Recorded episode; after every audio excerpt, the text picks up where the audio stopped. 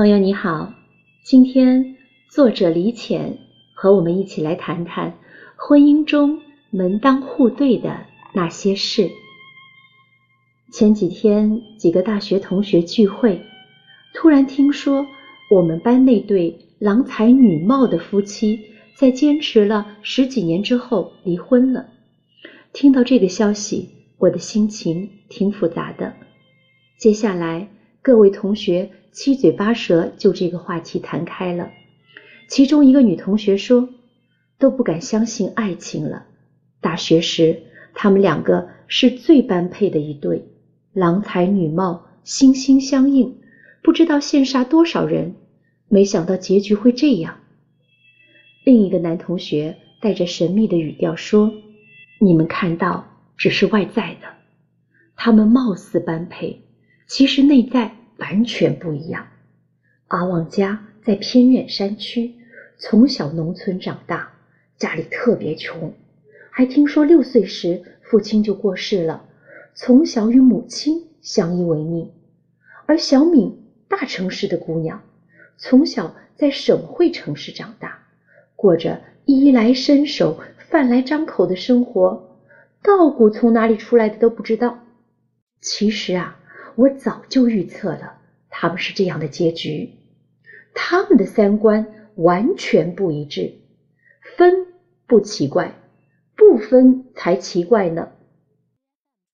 这同学一番高论，我们的内心被搅起一阵一阵的波澜，顿时陷入死寂的安静。第一个发言的那个女同学再次打破了沉寂。他表示希望自己的女儿最好要找一个同学一起长大的那种，这样以后婚姻会更稳定。然后大家七嘴八舌的又讨论开了，谈什么门当户对。现在社会讲究自由恋爱，没有爱情，婚姻才是僵尸婚姻。不过最终门当户对的婚姻比较稳定，占据了大家。认可的位置，在这里首先普及一点小知识：门当户对在古代是指社会地位与经济条件相当，现在一般指社会地位、经济相当以外，还要成长环境、受教育条件、兴趣爱好类似。门当户对的夫妻有更多的共同语言，在日常事务的处理。有更多的一致性，家庭矛盾自然相对减少。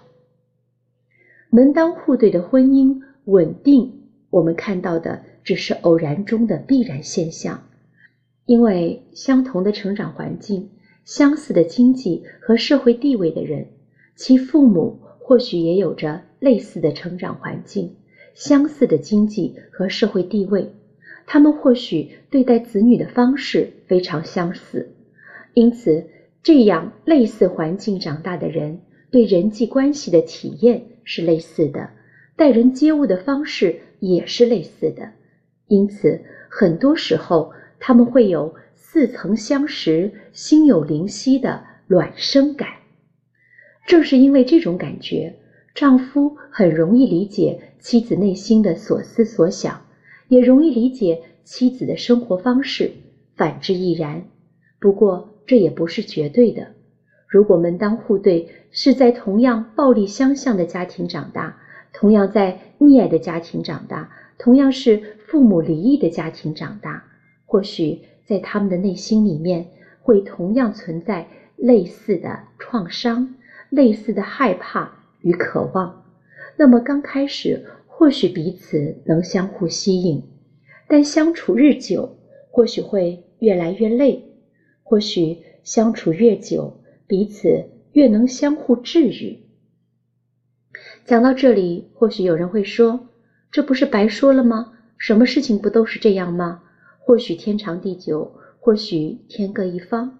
对的，事情就是这样发展的。我想讲的是背后的原因。门当户对、婚姻稳定背后和不稳定背后的原因，在现实生活中不乏初次见面就碰出火花，三次见面就私定终身的情侣，也不乏十年长跑、终成眷属的夫妻。可是有些人可以相爱到老，有些人激情退后，只剩下满地尴尬。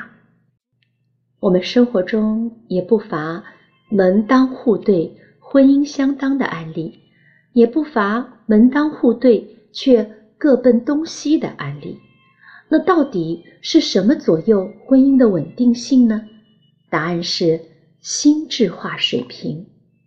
在任何关系中，心智化水平的高低是决定关系是否稳定、能否求同存异的根本。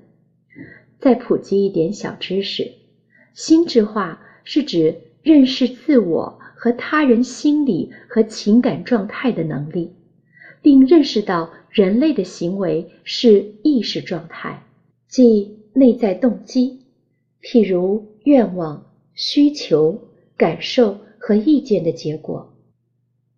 讲到这里，让我想起上研究生时导师经常说的两句话：第一句是“己所不欲，勿施于人”；第二句是“己所欲，亦勿施于人”。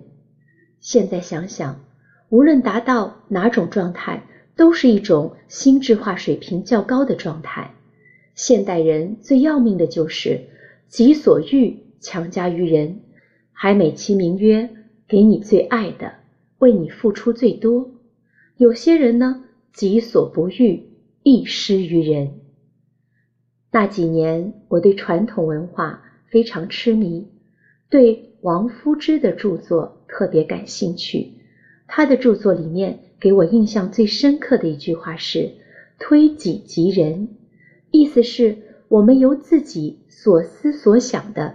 去感受别人所思所想的这种境界，已经达到一种较高程度心智化水平了。如果推己及人，感受到别人的感受后，知道别人不需要就不强加给别人，就达到了己所欲亦勿施于人的状态。这种状态不是什么人都可以达到的。首先，他要能感受自己的感受。然后能够感受别人的感受，才能察觉自己做这件事带给彼此的感受。绕了一个大圈，回到我们开始谈的那个话题：门当户对的婚姻。因为门当户对，所以彼此之间父母对待孩子的方式比较类似，因此夫妻之间在无意识重复父母对待自己的方式。去对待另一半时，彼此感觉熟悉，容易认同。如果夫妻双方的成长环境不一样，他们在无意识重复父母对待自己的方式去对待另一半时，刚开始可能感到很新鲜，很快可能会怀疑，然后不断想把对方变成自己熟悉的样子。长此以往，隔阂越来越大。矛盾越来越多，最后分道扬镳。如果彼此都具有较高的心智化水平，这种无意识操作就会意识化，就会让我们感觉得到，我们就知道在亲密关系的相处中，彼此的感受和彼此真正想要的东西，因此就能求同存异，相互尊重。回到开头。那对同学夫妻本来郎才女貌，相互深爱着对方，而在日常的生活琐事中，不断的无意识的重复父母对待自己的方式去对待另一半，自然在感情的路上越走越远了。在此，我觉得门当户对应该指的是彼此的心智化水平要相当。